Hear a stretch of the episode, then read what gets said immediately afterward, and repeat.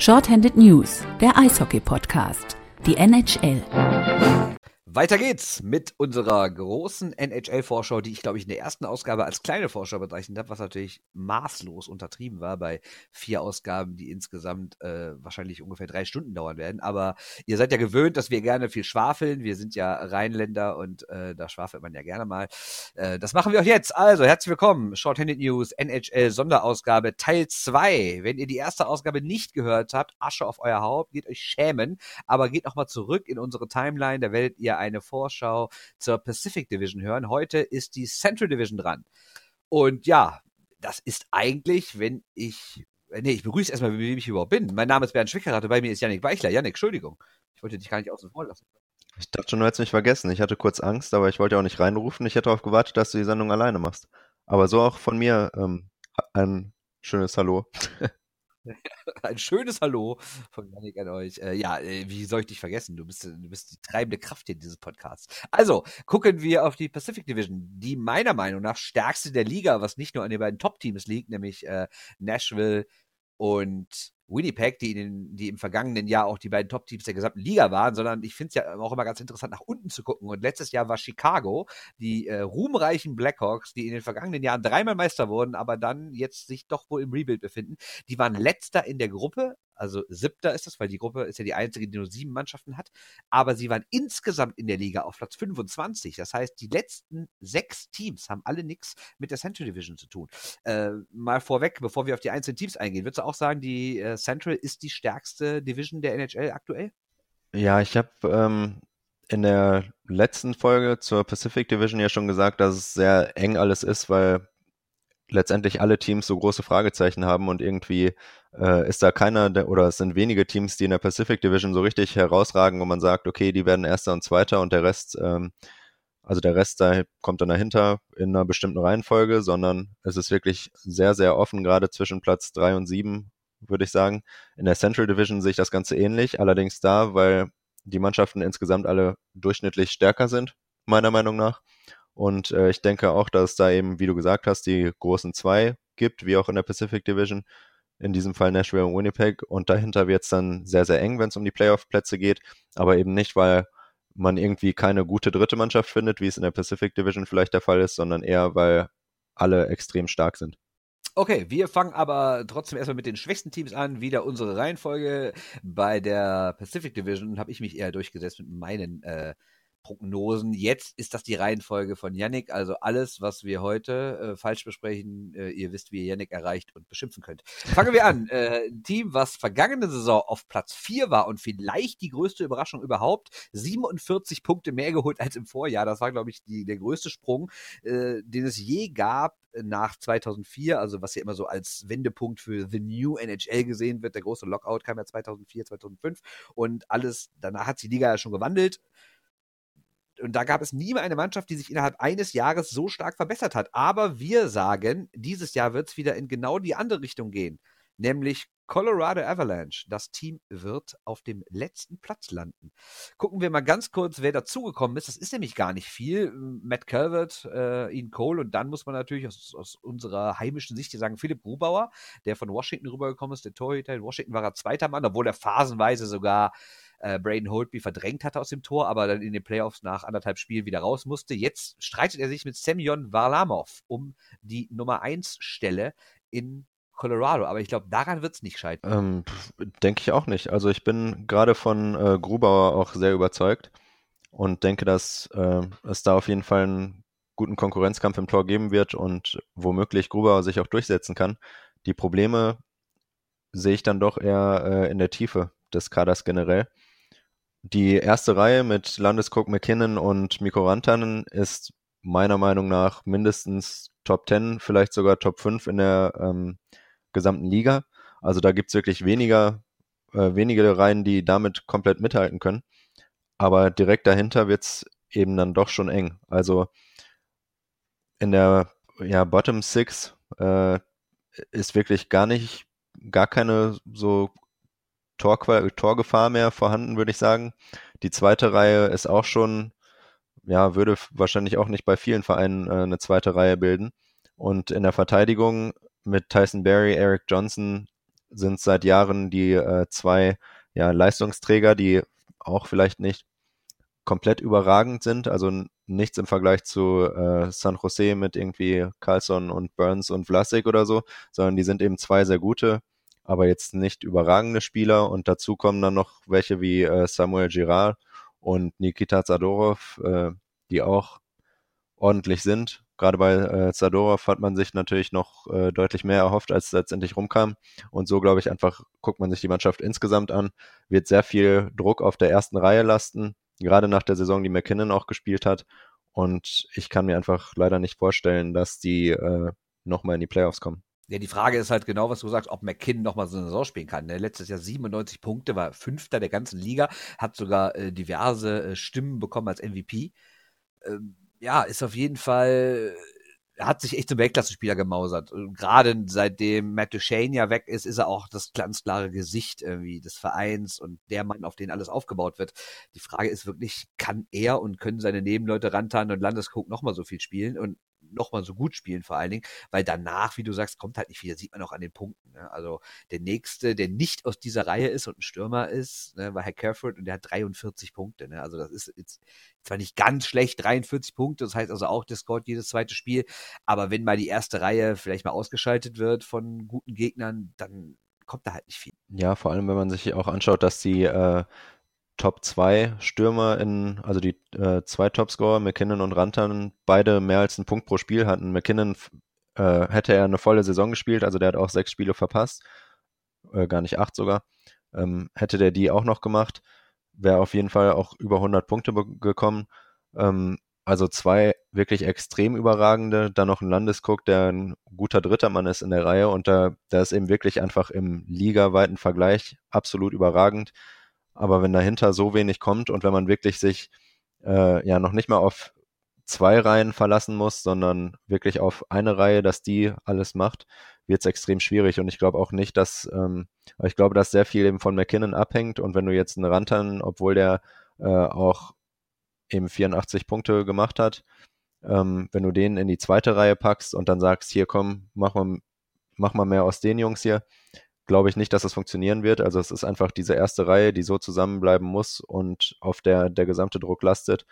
Und damit kann man wahrscheinlich nicht äh, erfolgreich durch, also nochmal so eine Saison spielen wie letztes Jahr. Irgendwie ist Colorado ja grundsätzlich ein komisches Team, weil wenn wir uns überlegen, die waren, die sind ja total, die haben ja total krasse Schwankungen in sich. Ne? Die waren ja, glaube ich, 13, 14 war das, glaube ich, waren, waren ein absolutes Top-Team, so aus dem Nichts damals mit äh, Patrick Roy als Trainer.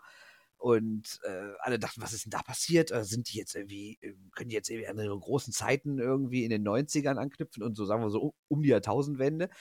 Aber dann im Jahr danach wieder total abgestürzt. Dann waren sie ja danach weiterhin schlecht. Jetzt haben sie wieder total einen Ausschlag nach oben gehabt und ich glaube, jetzt wird es halt wieder nach unten gehen. Ne? Also ich sehe sie zwar nicht unbedingt als Tabellenletzten, so wie du sie siehst, aber viel reißen werden sie nicht. Da sind wir uns, glaube ich, einig. Ne? Ja, also ich meine, wie gesagt, hier ist äh, natürlich auch alles offen. Also ob sie jetzt im, ich glaube auch, dass sie im Liga-Vergleich eben immer noch besser sind als einige andere Teams, gerade wegen dieser ersten Reihe. Und ähm, würden sie in der Pacific Division spielen, werden sie auch, hätten sie mit dem letzten Division-Platz überhaupt nichts zu tun. Aber spielt, die Central-Vereine haben eben damit zu kämpfen, dass sie äh, die meisten Spiele innerhalb ihrer Division machen, wie alle anderen auch. Und wenn man da eben die stärkste Division hat, dann spielt man auch gegen mehr stärkere Vereine, kriegt dadurch automatisch ein bisschen weniger Punkte und äh, ja, hat dann letztendlich einfach Pech gehabt. So ist eben das Ligasystem. Ähm, und ich glaube deshalb, Colorado ist nach wie vor keine schlechte Mannschaft. Ich denke aber trotzdem, dass sie aus der Central Division die äh, höchst größten Chancen auf den letzten Division-Platz haben. Eine Mannschaft, die ebenfalls große Chancen hatte, den letzten Platz einzunehmen, sind die Chicago Blackhawks. Letztes Jahr waren sie sogar siebter in der Gruppe, aber insgesamt, wie eben schon mal gesagt, 25. Also jetzt kein absolutes Rotzteam, was ja allein schon daran liegt, dass sie immer noch äh, Superstars haben wie Jonathan Tace, Patrick Kane, Corey Crawford im Tor, obwohl der viel verletzt war, kommen wir gleich nochmal zu, und Duncan Keith in der Abwehr. Aber so ein Brent Seabrook hat schon ziemlich nachgelassen. Der ist bei weitem nicht mehr äh, der, der er mal war. Ja, dieses Jahr, wir tippen darauf, dass sie wieder nicht in die Playoffs kommen, dass sie ähm, vielleicht sogar Chancen haben, ganz weit unten zu landen und Jack Hughes zu kriegen. Gucken wir doch mal schnell, was sich im Sommer so getan hat. Das war zwar nicht ganz so wenig, aber auch nicht richtig viel. Sie haben äh, Chris Kunis geholt, Markus Krüger ist zurückgekommen. Und als Torwart haben sie dann halt Cam Ward geholt und auf den wird wahrscheinlich eine ganz große äh, Aufgabe zukommen, weil nämlich Corey Crawford vermutlich erstmal nicht spielen wird. Er hat jetzt mal trainiert, musste nach 20 Minuten das Training abbrechen, hat dann jetzt, äh, kam die Tage nochmal äh, so eine Meldung raus, dass er es wahrscheinlich zum Saisonstart nicht schafft. Es gibt Leute, die trauen ihm, die trauen dieser Verletzung, hört jetzt doof an, so, sogar zu, dass er quasi überhaupt nicht spielt oder zumindest nur ganz wenig spielt. Und dann ist die Frage, ob Cam Ward reicht. Ne? Ja, und ich denke auch nicht, dass es die, äh, ja, das einzige Problem der Mannschaft ist. Also wie du angesprochen hast, äh, sind die großen Stars eben teilweise auch jetzt ein bisschen älter, gerade Keith und Seabrook, die ähm, ja in den äh, in Chicagos Cup-Zeiten natürlich eigentlich das äh, beste Verteidigerpaar der Liga waren und mit Abstand äh, einfach die überragendsten in der Verteidigung waren. Die haben beide nachgelassen, sind aber immer noch die Nummer eins und zwei in der Verteidigung. Und dahinter wird es dann auch eben schon ein bisschen äh, eng, was die Qualität angeht. Und das Gleiche, ja, oder eigentlich nicht das Gleiche, aber man in der, im Sturm hat sich ein bisschen mehr getan. Da haben wir Taves und Kane natürlich immer noch als die großen Stars, aber rundrum hat sich einiges getan. Was ich ein bisschen bemängeln würde oder was ich äh, eigentlich komisch finde, das ist, glaube ich, auch wieder dieses äh, alte Hockey-Man-Denken. Äh, ähm, dass jetzt so Leute wie Saad zurückgeholt wurden, dass äh, Krüger zurückgeholt wurde, dass man mit Kunitz jemanden holt, der auch äh, über seine besten Zeiten hinaus ist, aber eben auch nochmal jemanden holt, der mal einen Stanley Cup gewonnen hat, der irgendwie Erfahrung hat, und dass man irgendwie so versucht, nochmal diese so ein Team zusammenzusetzen, das äh, schon möglichst viele Stanley Cups gewonnen hat, statt sich irgendwie nach Spielern umzusehen, die wirklich die Mannschaft nochmal besser machen. Auch Anisimov ist nicht mehr so stark, wie er mal war und äh, ja, macht eigentlich nicht mehr viel, wenn er nicht mit Kane zusammenspielt. Und deshalb ist es da eben auch so eine Top 6, die sehr gut ist. Eine Verteidigung, die mittlerweile wirklich nur noch durchschnittlich ist. Und in der äh, Bottom Six sieht es dann schon auch sehr kritisch aus bei Chicago. Deshalb, äh, ja, würde ich ihnen wirklich nicht allzu viel zutrauen. Ja, vor allem, wo du Brandon Zart ansprichst, der ist ja getauscht worden gegen Artemi Panarin und Panarin Anisimov Kane waren ja diese, diese Wunderreihe vor zwei Jahren. Und dann hat man Zart zurückgeholt, nämlich genau aus dem Grund, den du gesagt hast. Der weiß, wie man gewinnt, ist ja immer so ein Satz. Und der hat auch äh, Chicago früher was gerissen, aber der hat natürlich völlig enttäuscht. Ähm, war kein guter Trade, haben wir schon mehrmals drüber gesprochen. Aber äh, nochmal, du hast die Frage gerade äh, dreisterweise nicht beantwortet. Was glaubst du denn, was passiert auf der Torwartposition? Ja, ich äh, habe es also nicht bewusst nicht äh, geantwortet, sondern ich habe einfach, äh, was du gesagt hast, im Grunde so hingenommen und äh, bestätigen wollen. Ist grundsätzlich immer eine gute Idee. Ja. das werden wir dann sehen. Aber ja, also du hast natürlich recht, wie es äh, auf der Torhüter-Position aussieht. Ich denke, also Cam Ward hat äh, zuletzt ja, war auch ja mal eigentlich ein äh, riesiger Star, aber hat dann auch nicht dauerhaft überzeugen können wenn der jetzt äh, viele Spiele machen muss in Chicago, dann ähm, sieht es vielleicht gar nicht so gut aus. Und äh, ja, stimme ich dir absolut zu, was die Torhüter-Position angeht. Okay, das heißt, Chicago ist so ein bisschen im Rebuild, hat ja schon so zwei, drei junge Leute gehabt, ne? Alex de Brinkett fand zuletzt ja, glaube ich, mal ganz gut und Nick Schmolz, wenn ich mich recht entsinne, ne? Ja, und die äh, haben ja eigentlich auch ganz gut gespielt, also das äh, denke ich, wird auch in der kommenden Saison gut sein und deshalb, das, die habe ich eben in die äh, Top 6 auch reingezählt. Also da wird es eigentlich, glaube ich, keine Probleme geben, aber dahinter wird es dann eben doch sehr kritisch und es ist jedes Mal natürlich wie auch bei Colorado das Problem, wenn man die ein bisschen auseinanderzieht. Also es haben ja auch früher noch Taves und Kane hauptsächlich zusammengespielt, jetzt auch schon nicht mehr, damit man eben eher zwei äh, starke Reihen hat. Wenn man versucht, das noch weiter auseinanderzuziehen und irgendwie einen DeBrink hat oder Saad oder beide in der dritten Reihe spielen lässt und dann irgendwelche anderen äh, quasi hochzieht, dann bringt das, glaube ich, auch eher mehr Probleme, als dass es hilft. Und deshalb denke ich, dass es schon alles so zusammenbleiben wird, dass man eine starke Top 6 hat und dahinter dann sehr viele Fragezeichen und dass es dann einfach insgesamt nicht reichen wird. Kommen wir zu Platz 5.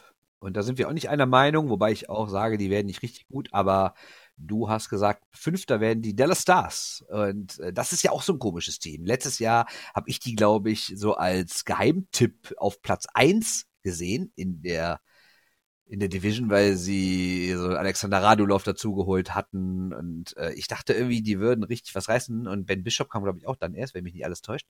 Äh, ja, und irgendwie ist das gar nichts geworden. Die sind Sechster geworden, ligaweit 19. hatten 92 Punkte. Ähm, ja, dieses Jahr haben sie dann, hat äh, der Manager Jim Nill dann wieder versucht, äh, einen ganz großen Star an Land zu ziehen, hat sich um John Tavares bemüht, hat ihn nicht bekommen, hat sich um Eric Carlson bemüht, hat ihn nicht bekommen. Äh, das Einzige, was er diesen Sommer so ganz gut gemacht hat, war, hat den Vertrag mit Tyler Sagan mit dem Top Center verlängert, aber ich glaube auch nicht, dass die langfristig richtig was reißen. Irgendwie ist Dallas so eine Mannschaft, wo man immer denkt, die könnten jetzt, die müssten jetzt, die haben so ein paar Stars, so ein paar Leuchttürme, aber da fehlt es auch an Tiefe, ne? Ja, wobei ich es ähm, bei Dallas eben im Vergleich zu gerade Chicago schon eigentlich äh, besser sehe, wobei äh, in Dallas hat eben ist wieder ein Verein, der eine überragende erste Reihe hat und dahinter kommt dann aber eben auch noch ein bisschen was. Also die zweite Reihe ist dann nicht mehr so stark wie die, wie sie in Chicago ist, aber dafür ist da alles auch nicht so schwach, wie es zum Beispiel bei Colorado der Fall ist. Ähm, mit Ben Sagan und Radulov hat man natürlich eine überragende erste Reihe und dahinter auch nochmal Valery Nitschushkin, nach zwei Jahren, glaube ich, in Russland, äh, haben sie ihn zurückgeholt. Der ist jetzt hoffentlich bereit für eine größere Rolle, auch wenn er äh, ja in der KHL auch nicht überragend war zuletzt. Aber immerhin. Aber der ist schon für die Top 6 eingeplant, ne? Also der soll neben Spencer und Jan Mark spielen, ne? Also ich glaube. Ja, davon gehe ich auch aus. Also ich bin auch ähm, durchaus davon überzeugt, dass er Potenzial hat, aber er hat jetzt auch nicht die äh, KHL irgendwie komplett auseinandergenommen. Und ähm, wenn man sich eben anguckt, wie so der Übergang ist, teilweise von der KHL in die NHL. Also das ist ja doch schon nochmal ein kleiner Qualitätssprung, sage ich mal. Und äh, mit so einem halben Punkt pro Spiel in der KHL in die NHL kommen und dann den, äh, der große Star werden, das klappt meistens nicht ganz so gut. Andererseits ist er natürlich auch erst 23, es ist noch ein bisschen Luft nach oben. Äh, er muss jetzt eben zeigen, dass er in der Top 6 spielen kann und das traue ich ihm auch eventuell zu. Okay, kommen wir zu einem anderen, der auch letztes Jahr in Europa gespielt hat und der ja einer deiner Lieblinge ist, glaube ich. Miro Heiskanen, ein junger Finne, der dieses Jahr äh, durchdrehen soll und ein bisschen so John äh, Jon Klingbeil, der so der Topverteidiger ist, seit Jahren, aber auch eher der Offensivverteidiger. Der soll die, glaube ich, auch ein bisschen entlasten, soll nicht zwingend mit ihm in einer Reihe spielen, aber äh, ist natürlich eins der der Top-Talente, was Verteidiger angeht. Es gab ja sogar das Gerücht, dass Ottawa äh, Carlson angeboten hätte, den Stars, äh, und dafür aber Heißkahn verlangt hätte. Und dann hat Dallas gesagt, nee, das machen wir nicht. Weil natürlich äh, Carlson älter ist und Carlson auch nur noch ein Jahr Vertrag hat und haben so gesagt, dafür, dass der nachher nur ein Jahr hier spielt, geben wir nicht unseren vielleicht Franchise-Verteidiger für die nächsten Jahre ab. Erzähl mal ein bisschen was über Herrn Heißkahn. Also ich halte tatsächlich sehr viel von ihm. Ob er jetzt der nächste Franchise-Verteidiger wird, sei mal dahingestellt. Ähm, ich finde einfach, dass er ein extrem intelligenter Verteidiger ist und auch äh, jemand, der ja so ein moderner Verteidiger, extrem, äh, extrem Spielintelligenz, guter Schlittschuhläufer, kann äh, viel mit der Scheibe machen, sowohl defensiv als auch offensiv und ist eben wirklich jemand, der, glaube ich, überall in allen drei Zonen äh, helfen kann und der auch definitiv in Finnland letzte Saison gezeigt hat, dass er bereit ist für die NHL. Ähm, er ist eher auch gelegentlich jemand, der ein bisschen unauffälliger spielt, aber einfach sehr solide. Also wenn er, der wird vielleicht nicht so auffallen, wie es ein Carlson gemacht hätte, wenn der gekommen wäre, aber er spielt einfach ein sehr solides Spiel, setzt sich auch offensiv immer, immer wieder ein und ich denke, dass der auf jeden Fall der Verteidigung weiterhelfen wird und auch in den äh, kommenden Jahren. Wie gut er jetzt direkt auf Anhieb ist, wird man dann wieder sehen, wie es bei allen jungen Spielern der Fall ist. Aber guckt man sich diese gesamte Mannschaft an, äh, ist es, ist Heißkran auch einer der Gründe, wo ich sage, in der Tiefe, beziehungsweise in den, in den, ja, wenn man sich das gesamt, die gesamte Aufstellung anguckt, ähm, ist es vielleicht in so zweite, dritte Reihe wird man sich vielleicht noch ein bisschen mehr erhoffen, als man hat, aber dahinter wird es dann auch nicht viel schlechter. Und Heißkan ist auch so einer, der wird auf jeden Fall das zweite Verteidigerpaar verstärken oder auch vielleicht im dritten starten. Und dann wird man einfach mehrere gute Reihen haben, die vielleicht nicht alle überragend sind, aber zumindest gut genug, um auch um Playoff-Platz mitzuspielen. Aber wir sind uns relativ einig, es wird am Ende nicht reichen. Ein anderes Team, für das es reichen könnte, laut unserer Prognose, oder vielmehr laut deiner Prognose, wobei ich sie auch äh, nicht so schlecht sehe, sind die Minnesota Wild. Das ist für mich so eine ganz komische Mannschaft. Irgendwie fliegen die bei mir immer unterm Radar. Kann natürlich daran liegen, dass ich nicht so viel Westspiele gucke, äh, weil die Zeitverschiebung halt schwierig ist. Dann gucke ich mir eher in der, in der, Zusammenfassung an und da sieht man ja nicht immer alles. Aber die Wild habe ich irgendwie nie im Kopf, wenn ich so an die besten Mannschaften der Liga denke, wenn ich so an, an wenn, wenn ich schon so durchgehe, wer könnte wo was reißen, tauchen die nie auf. Aber wenn man mal guckt, die haben sechsmal in Folge die Playoffs erreicht und dreimal davon haben die sogar eine 100-Punkte-Saison gespielt. Also Minnesota, mit denen muss man irgendwie immer rechnen. Vergangene Saison waren sie auch Dritter in der Division, ligaweit, sogar auf Platz 8. Also sie gehörten, so gesehen wären sie eigentlich ein Viertelfinalteam gewesen, hatten am 101 Punkte geholt, waren also wieder nicht schlecht. Aber so richtig traue ich denen wieder nicht. Und und du sagst ja auch, es wird eng, um in die äh, Playoffs zu kommen. Wir können mal ganz kurz gucken, wen sie, wen sie neu geholt hat. Das sind eher alles so Spieler für die Tiefe. Sie haben mit Eric Furr geholt und äh, JT Brown, Matt Hendricks, Matt Reed. Das sind alles so Leute, ja, ganz okay. Fürs, fürs Tor dann irgendwie noch Andrew Hammond. Irgendwie, der wird aber auch nicht starten, weil Devin Doohan natürlich die Nummer eins ist. Aber irgendwie ist so ein bisschen komisch. Dafür haben sie Tyler Ennis abgegeben. Den fand ich immer ganz interessant. Ähm, aber so die richtigen Wechsel, die jetzt irgendwie besonders gut oder besonders schlecht tun, gibt es eigentlich nicht. Eigentlich ist es mehr oder weniger das relativ alte Team schon der Vorsaison, ne? Ja, wobei, ähm, gerade wenn du das Alter ansprichst, also es kommen, kommt auch zum Beispiel ein Jordan Greenway äh, neu rein, wo man auch, ja, eben nie genau sagen kann, wie gut so jemand ist. Der kommt jetzt gerade mit äh, 21 vom College, von der Boston University, hat schon im letzten äh, im letzten Jahr sechs Spiele gemacht und dann sogar fünf in den Playoffs, ähm, der jetzt auch eine größere Rolle einnehmen kann und äh, vor allem in den nächsten Jahren. Äh, zusammen mit jemandem wie Eriksson Eck im Sturm und in der, ja, also wo, wo man vielleicht eine starke dritte Reihe auch hat. Und Minnesota ist wirklich auch so eine Mannschaft, ich stimme dir vollkommen zu, dass die immer so ein bisschen ähm, ja, man hat die nie so auf dem, auf dem Schirm als irgendwie eine, einen großen Favoriten, was glaube ich daran liegt, dass da so der große Superstar fehlt. Ähm, Gerade im Sturm, also es gibt keinen, der absolut überragend äh, viele Tore schießt. Dafür hat man aber auf jeden Fall drei sehr gute Reihen, vielleicht sogar vier. Also wenn man eben die vierte Reihe auch einfach als eine vierte Reihe nimmt, dann äh, gibt es auch noch schlechtere, denke ich. Und ähm, ja, schaut man sich die ganze Mannschaft an, ist einfach die Tiefe, glaube ich, sehr gut. Auch die Verteidigung ist sehr stark ähm, mit Suter, Spurgeon, Brodin und äh, Dumba. Und ja, eigentlich wer auch immer dahinter auffüllt. Und das große Problem in Minnesota war die letzten Jahre immer noch äh, die Torhüter-Position, aber da haben sie jetzt mit äh, Devin Dubnik auch ein bisschen ja, einen konstanten äh, Torhüter gefunden, der auch da erstmal bleiben soll. Also ich denke, es ist einfach ein Team, das sehr ausgewogen ist und äh, damit recht erfolgreich sein kann. Aber du glaubst auch, dass man in der heutigen NHL eher doch ein paar absolute Topstars braucht, weil ich meine, wenn wir mal gucken, da sind schon prominente Namen bei. Du hast Mikko Koivu, Michael Granlund, die zweite Reihe mit Parise, Stahl und Keul und in der dritten Reihe von dir angesprochen, der neue Greenway, Eriksson Eck und daneben Nino Niederreiter, den ich ja großartig finde. Ich stehe total auf dessen Spielweise. Also das sind eigentlich alles Reihen, die man Spiel für dich gewinnen könnte. Die Sache ist nur, das sind wahrscheinlich keine Reihen, die vier von fünf Spielen gewinnen. Ne?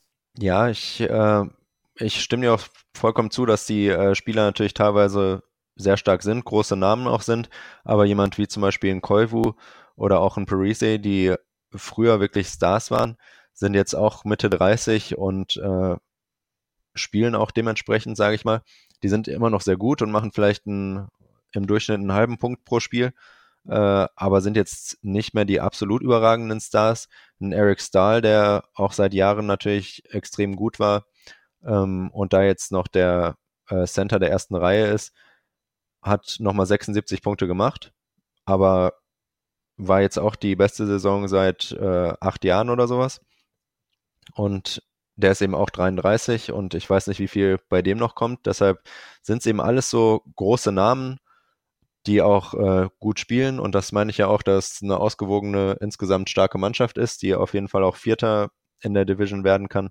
Aber für den ganz großen Sprung stimme ich dir dann auch zu, dass man doch irgendwie einen ja, aktuellen Star, sage ich mal, braucht. Und den sehe ich in Minnesota gerade nicht unbedingt.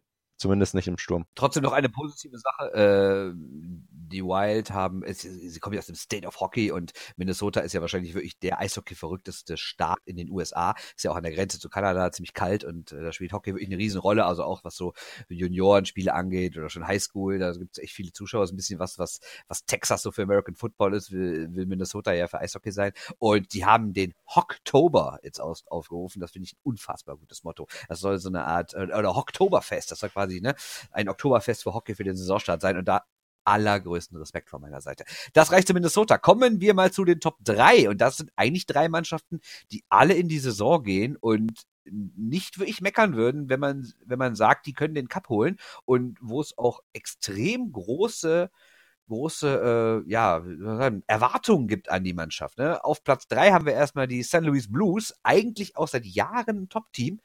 Nur letztes Jahr hat es nicht geklappt. Nur Fünfter in der Division geworden, 18. in der kompletten Liga, 94 Punkte, waren entsprechend also nicht in den Playoffs.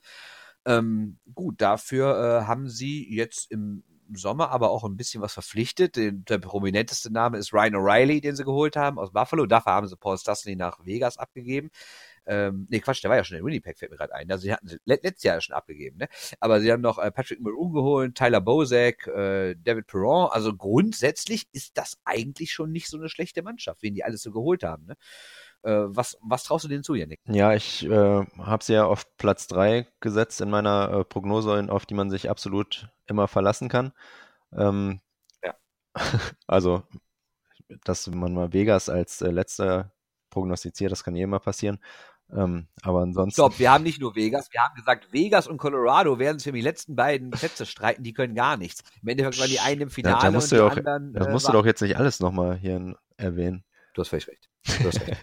machen wir es wie so neue Trainer, da gibt's ja immer so einen schönen Satz, das, was in der Vergangenheit liegt, können wir eh nicht mehr beeinflussen. Wir kümmern uns nur um das, was wir beeinflussen können und das ist die Zukunft. Genau, so machen wir es. Und äh, ja, guckt man sich St. Louis an, wie du gesagt hast, die haben äh, ja auch nochmal ein bisschen zugelegt. Also die Neuzugänge gibt's eigentlich jetzt wirklich in jeder Reihe mindestens einen neuen und darunter ja auch wirklich äh, namhafte Leute wie Ryan O'Reilly. Und ich denke auch, dass man hier ähnlich wie in Minnesota einfach drei extrem starke Reihen hat, ähm, wo auch dann doch sehr namhafte äh, Leute dabei sind und auch wirklich ein, vielleicht ein bisschen die Starspieler, die äh, in Minnesota ein bisschen fehlen. Man hat einen Tarasenko, der auch mal mit, mit, den richtigen Mitspielern für 40 Tore auf jeden Fall gut ist. Ein Jaden Schwartz hat letzte Saison äh, einen Punkt pro Spiel gemacht. Braden Shen hat, äh, ist in St. Louis vollkommen aufgegangen und hat besser gespielt, als in Philadelphia jeder Fall war. Ryan O'Reilly ist natürlich ein äh, starker Spieler. Tyler Bozak ist ein noch absolut überragender Center für die dritte Reihe. Und ähm, es, es ist einfach eine extrem starke, ausgewogene Mannschaft. Und dann kommt auch noch dazu, dass äh, mit Rob, Rob, Thomas einer der besten Juniorenspieler äh, ja, des Landes, der Welt, dazukommt. Und äh, ich denke, dass man dem Team auf jeden Fall einiges äh, zutrauen kann, auch wenn man sich noch die Verteidigung dazu anschaut. Wenn ihr euch jetzt fragt, wo ist Dominik Bock geblieben, der Erstrunden-Draft-Pick, der Deutsche, der äh, von den Kölner Haien ja nach Schweden gegangen, weil es gedraftet wurde. Aber Yannick, äh, erzähl mal kurz, der ist wieder zurück in Schweden. Ne? Ja, der äh, schwedische Trainer, also der, äh, der Trainer der Lakers, hat sich schon ein bisschen aufgeregt, dass er überhaupt äh, zu so einem schrottigen Prospect-Turnier rübergefahren ist, statt hier Champions League zu spielen. Äh, und die sind, glaube ich, sehr froh, dass sie Bock zurückhaben. Äh, aber ja, ich werde auch, ich rechne fest damit, dass es noch mindestens, ich weiß gar nicht mehr, was ich mal gesagt hatte, ich glaube 2021, wenn er es in die NHL schafft, finde ich, halte ich für realistisch, dass er dann da landen wird. Großes Fragezeichen ist in St. Louis die Torhüter-Position, weil du hattest mit Carter Hutton letztes Jahr den besten Backup und der wirklich eine überragende Saison gespielt hat und nicht ganz überraschend äh, wechselt der jetzt nach Buffalo und ist dort die Nummer eins. Und äh, die eigentliche Nummer eins in St. Louis ist Jake Allen. Und der ist eigentlich natürlich auch ein guter Mann, aber total wechselhaft. Wer den äh, Vorschau-Podcast von The Hockey News gehört hat, da wurden mal nach Monat seine, äh, seine, seine Fangquoten aufgerechnet und äh, aufgezählt und das ist echt unglaublich. Also der immer gibt da so Schwankungen drin, wie einmal 93 im nächsten Monat 88, dann irgendwie 92,5 im nächsten Monat 85. Also äh, wenn er gut drauf ist, ein überragender Spieler, aber er hat halt viel zu viele Schwankungen. Und Janik, glaubst du, dass Jake Allen ein Mann ist, mit dem du den Stanley Cup gewinnst? Ich glaube in erster Linie, dass schon mal das Problem werden kann, dass hinter Jake Allen sich was getan hat und normalerweise würde man natürlich niemals sagen, dass viel von der Backup-Position abhängt, aber da ist mit Chad Johnson jetzt noch einer, der auch echt eigentlich sehr schwach spielt und der ersetzt äh, einen Carter Hutton, der in der letzten Saison eine Fangquote von 93 Prozent hatte. Also im Grunde ist das ein äh, recht schlechter Wechsel auf der Backup-Position. Wenn man sich dann eben die Schwankungen von Allen anschaut, ähm, würde man sich eigentlich natürlich erhoffen, irgendwie einen quasi einen jungen, äh, Backup zu haben, der noch ein bisschen auf die äh, Starterposition drängt. Und das ist in St. Louis jetzt auf keinen Fall äh, gegeben. Also es ist eigentlich Jake Allen oder nichts, mal dramatisch ausgedrückt. Und da stimme ich dir auch wieder zu, dass äh, Allen vielleicht nicht unbedingt der Torwart ist, der äh, die Mannschaft jetzt in die, also durch die Playoffs und bis zum Stanley Cup tragen wird. Andererseits muss man eben auch die Mannschaft anschauen, die sowohl offensiv als auch defensiv extrem stark ist. Und solange vor, ich sag mal, vor Allen alles funktioniert, können sie auf jeden Fall trotzdem in den Playoffs, in die Playoffs kommen und in den Playoffs sehr weit kommen. Also ich halte die auch immer noch für eine der stärksten Mannschaften der Liga. Die Mannschaft, die ich ja für vielleicht die stärkste halte, kommt als nächstes. Die siehst du aber nur auf Rang 2 in der Central Division. Wir reden von den Winnipeg Jets. Vergangene Saison Zweiter in der Division, Zweiter in der ganzen Liga, 114 Punkte geholt. Beste Jahr der Franchise-Geschichte, wobei die, oder nicht so alt ist, weil die Jets sind ja nicht die alten Jets, wobei die waren auch nie besser. Ähm, ja, und da hat sich gar nicht so viel getan. Klar, Paul Stasny, den sie ja zur Trade Deadline geholt haben, ist wieder weg. Dann ist so Toby Enstrom weg und dann eher so, so Spieler für die Tiefe sind weg. So Sean Mathias, Matt Hendricks, ähm, ja, sonst, wenn man sich den aktuellen Kader so anguckt, ist das eigentlich dieselbe Mannschaft wie im Vorjahr. Aber da waren sie ja nicht schlecht. Also Winnipeg musste auch nichts tun, oder? Nee, da, das stimmt. Ähm, der Grund, warum ich sie auf Platz 2 habe, ist eher, also ich muss auch dazu sagen, in der letzten Saison zwischen Nashville und Winnipeg auf Platz 1 und 2 der Liga lagen drei Punkte von äh, 117 und 114. Also das sind anderthalb äh, Siege. Da muss man dann. Ja, oder man Penalty schießt. Ja, aber also man muss einfach, wenn wir hier Prognosen abgeben, das ist ja äh, jetzt nicht so, dass ich sage, das wird auf jeden Fall Winnipeg sein und dann kommt die nächste Mannschaft, sondern äh, es kann letztendlich alles passieren. Und ich glaube, wenn wir uns einig sind, dass Nashville und Winnipeg hier die. Merkt ihr das, liebe Hörer, wie er sich rausredet? Also, also wir machen hier Prognose-Podcast, in dem äh, Yannick sagt, dass man muss die Prognosen nicht ernst nehmen. Nur mal so, ne? Nur mal für den Hinterkopf behalten, bitte. Vielen Dank. Weitermachen. Nee, ich will nur darauf hinaus, es gibt zum Beispiel gerade äh, bei The Athletic so, oder es gibt ja immer Modelle, die äh, irgendwas prognostizieren hier im äh, Hockey, aber ein den Nachnamen kann ich wahrscheinlich immer noch nicht richtig aussprechen, aber Dom Lustishin oder sowas in der Art.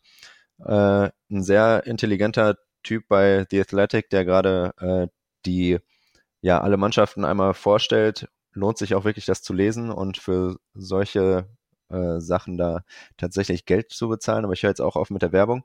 Auf jeden Fall ähm, hat der eben mit seinem Modell quasi die Saison 100.000 Mal durchsimuliert und dann ähm, nach den wahrscheinlichsten äh, Ergebnissen quasi alles einmal vorgestellt.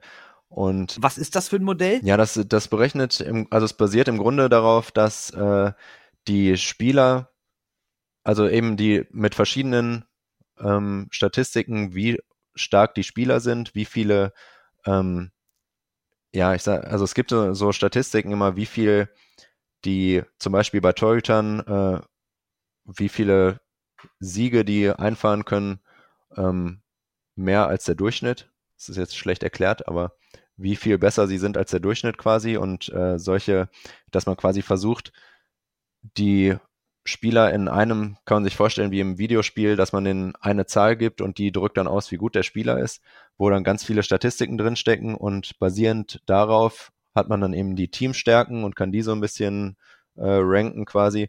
Und daraus ergeben sich dann wieder Wahrscheinlichkeiten, wenn die eine Mannschaft gegen die andere spielt. Wie wahrscheinlich ist es, dass wer gewinnt? Und bei Wahrscheinlichkeiten ist ja so, es kann immer beides passieren. Auch bei äh, 90% Siegwahrscheinlichkeit für eine Mannschaft. Wenn man 100.000 Mal simuliert, dann gewinnt immer noch 10.000 Mal die, der Außenseiter.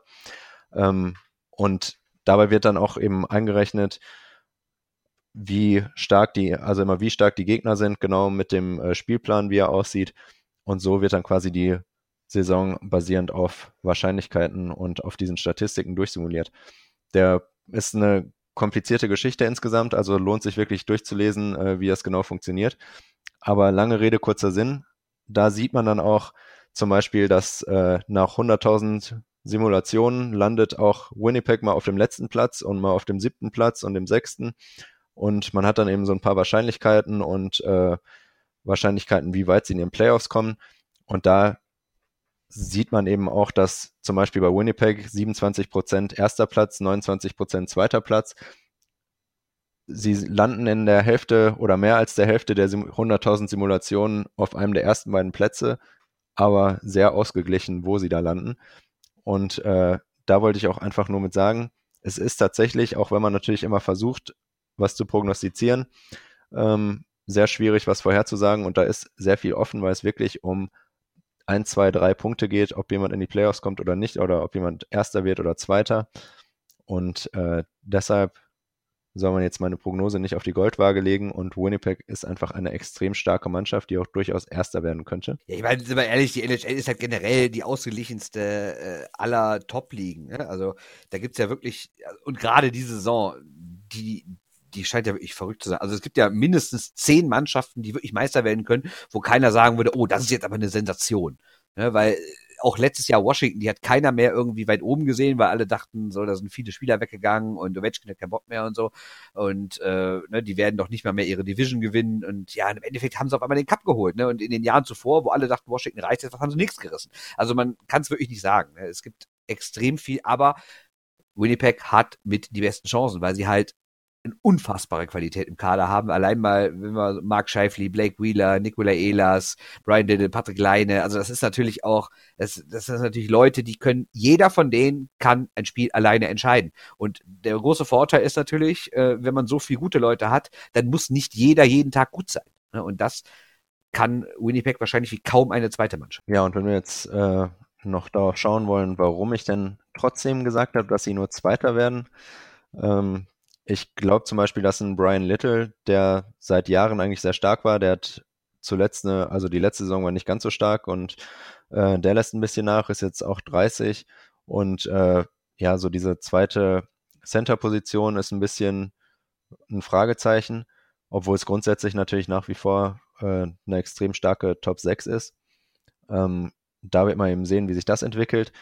Danach, dahinter eine ja noch auch sehr starke dritte und vierte Reihe. Deshalb glaube ich, werden sie auf jeden Fall wieder äh, um Platz 1 in der Liga auch mitspielen und auch um den Stanley Cup. Aber es gibt eben schon so ein paar Fragezeichen, wer jetzt, äh, ob, also wer jetzt als zweiter Center spielt, was das für eine Auswirkung hat. Und in der Verteidigung hat man auch sehr starke Leute mit äh, Jacob Truber, Dustin Bufflin und äh, Tyler Myers und auch Josh Morrissey auf der anderen Seite ist auch stark, aber letztendlich so die Stars oder die wirklich ähm, großen Namen, die sind alle auf der rechten Seite und man hat äh, schon so ein paar Probleme. Also die linke Seite ist dann auch immer so ein bisschen Fragezeichen oder einer von den großen Namen muss auf der falschen Seite spielen. Das sind alles so kleine, kleine Dinge. Genauso wie dass der ähm, Torhüter zum Beispiel eine unglaublich gute äh, Fangquote in Unterzahl letzte Saison hatte wo man auch eigentlich sagen muss, dass das nicht unbedingt wiederholbar ist. Also der, äh, ja, die Fangquote sieht dann insgesamt überragend aus und es kommt eventuell aus der Unterzahl. Wird man dann eben sehen, wie sich das alles äh, in der kommenden Saison ergibt. Ich denke, sie sind extrem stark, aber es gibt ein paar Fragezeichen und ich sehe sie deshalb äh, eher auf dem zweiten Platz, aber der erste ist ebenso gut möglich. Ich glaube auch Conor Halliberg ist, hat eine überragende Saison gespielt, ähm, hat ja sogar ein paar Vesina-Votes. Ähm, ich bin mir auch nicht sicher, ob er nochmal direkt wieder so eine überragende Saison spielen kann. Ne? Deswegen, ich glaube, an ihm wird es auch sehr, sehr hängen, weil er hat eben viele Spiele gerettet, trotz der ganzen Offensivkraft hat er, genau wie du sagst, nicht nur in Unterzahl, sondern halt auch bei 5 gegen 5 wirklich richtig stark gespielt. Und ja, wobei in, in 5 gegen 5 war er tatsächlich äh, noch eher Durchschnitt. Also nur, da war er echt, wenn man sich die Statistiken anguckt, war er so knapp überdurchschnittlich, aber jetzt nichts Überragendes. Und die äh, wirkliche, also was seine Gesamtstatistik so überragend macht, ist wirklich das äh, Spiel in Unterzahl, was natürlich, ja, kann man jetzt auch nicht so auf Anhieb sagen, was das für Auswirkungen haben wird. Aber er ist auf jeden Fall ein starker Torhüter, aber vielleicht nicht ganz so überragend, wie man es vermuten würde, wenn man sich nur die Fangquote insgesamt anschaut. Okay, also halten wir fest, die Winnipeg Jets sind so ein bisschen wie die CSU. Große Namen nur auf der rechten Seite. Gucken wir auf äh, die Nummer eins. Auch vielleicht ein Team, was den Stanley Cup holen kann, was letztes Jahr schon einer der Favoriten war, was vor zwei Jahren im Finale war, nämlich die Nashville Predators. Vergangene Saison die Nummer eins der ganzen Liga, nicht nur der Division mit 117 Punkten. Und auch da kann man sagen, es hat sich kaum etwas getan. Du hast Abgänge Scott Hartnell, na gut. Alexi Emily, na gut. Mike Fischer, der kam ja nochmal zurück, so als Gesicht des Teams, hat er jetzt dann doch wieder aufgehört. Äh, ja, das sind natürlich Leute, die, die hättest du vielleicht im Einzelfall noch gern behalten, aber ist jetzt auch nichts, was sagt, oh, die werden da ein Riesenloch reinreißen. Und zum Beispiel, wenn wir uns die Top, äh, wenn wir uns die, die drei, die vier Sturme rein angucken, ist da kein einziger, zumindest das, was gerade überall so vorhergesagt wird, wenn man sich so diese äh, Depth-Charts sich anguckt, da ist kein einziger Neuer bei. Der, äh, nur in der Verteidigung in der dritten Reihe kann Dam Hamius dazu. Ne? Und das ist auf jeden Fall ein solider Mann. Ähm, aber sonst ist das eigentlich auch der Kader aus der vergangenen Saison. Ne? Ja, und deshalb äh, bin ich mir auch da eigentlich relativ sicher, dass sie wieder ähnlich spielen werden, äh, weil sich wirklich nicht viel getan hat. Ähm, es kommt noch ein Tollwan dazu, der eine absolut überragende Saison in der, beziehungsweise. Das ist doch das Mathe-Ass, ne? Ja, genau. der äh, leider nicht ans College durfte, weil die Schulnoten nicht gestimmt haben. Ähm, ja, wenn man sich, also der hat in der Nationalmannschaft vor allem war der absolut überragend, weil er in der U20 mehr als einen Punkt pro Spiel gemacht hat. Bei der AWM hat er einen Punkt pro Spiel. Bei, der, bei den Olympischen Spielen hat er in fünf Spielen neun Punkte gemacht, also fast zwei pro Spiel. Und auch in der KHL war er wirklich stark. Ähm, und der soll auf jeden Fall nochmal helfen. Und ich denke, das wird er auch. Also egal, ob er jetzt äh, hier 80 Punkte macht oder nur 30 oder 40 wird er auf jeden Fall eine Hilfe sein und die Mannschaft nochmal verbessern. Und ja, dann sind sie einfach auf jeder Position extrem stark besetzt. Und den traue ich definitiv wieder, den wieder zu, zumindest um den ersten Platz in der Liga mitzuspielen. Oder. Da muss ich einhaken. Bitte. Ich finde nämlich, sind auf einer Position nicht überragend besetzt. Und das sind die Center. Klar kann man sagen, Ryan Johansson, Kyle Turris, Nick Bonino sind alles gute Leute und äh, viele Teams wären froh, wenn sie drei solche Center hätten, aber ich sehe da keinen absoluten Top-Center. Und wenn man sich die Stanley Cup-Sieger der vergangenen Jahre anguckt, sei es Washington mit Backstrom und Kuznetsov, sei es Pittsburgh mit Malkin und Crosby, sei es irgendwie Chicago mit Tays und damals noch Richards oder weiß ich nicht, sei es LA davor mit Kopita und Carter, das sind irgendwie alles immer Teams, die zwei überragende Center haben und die sehe ich nicht bei Ja, da würde ich, da würde ich dir eigentlich widersprechen.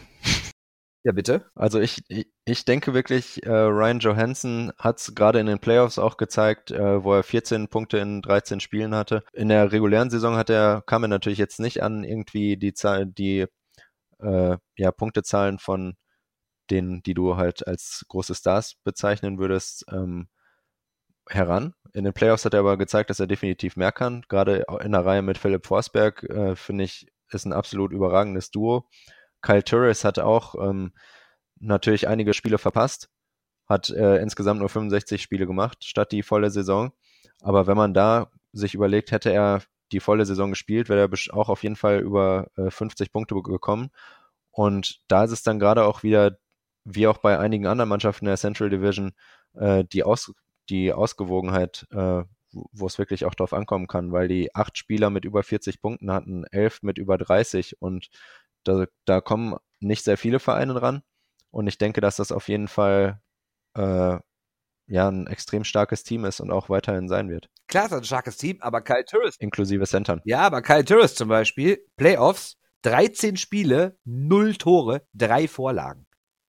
Äh, das, ich meine, klar, Johansson kann man drüber reden, der hat sich vielleicht auch nochmal weiterentwickelt, aber Turris, weiß ich nicht. Fand ich irgendwie. Kam immerhin auch von einer äh, Verletzung zurück. Ja, okay, fand ich bei Ottawa auch noch gut in dem einen Jahr, als sie ins Halbfinale gekommen sind und dann so knapp im siebten Spiel erst an Pittsburgh gescheitert sind, aber ich, also natürlich sind das alles super Leute und wie gesagt, jedes Team hätte die gerne, aber das ist für mich kein absolute A-Klasse äh, der NHL. Ja, ich also wenn man es nochmal zum Beispiel mit äh, anderen in der Central Division vergleicht, zum Beispiel mit Dallas, die äh, mit Sagan Ben und Radulov eine absolut überragende erste Reihe haben oder auch Colorado, die äh, mit Landeskog, McKinnon und Rantanen eine wirklich überragende erste Reihe haben, dann stimme ich dir absolut zu. Das hat Nashville nicht. Allerdings haben Johansson und Forsberg meiner Meinung nach das Potenzial, da absolut heranzukommen.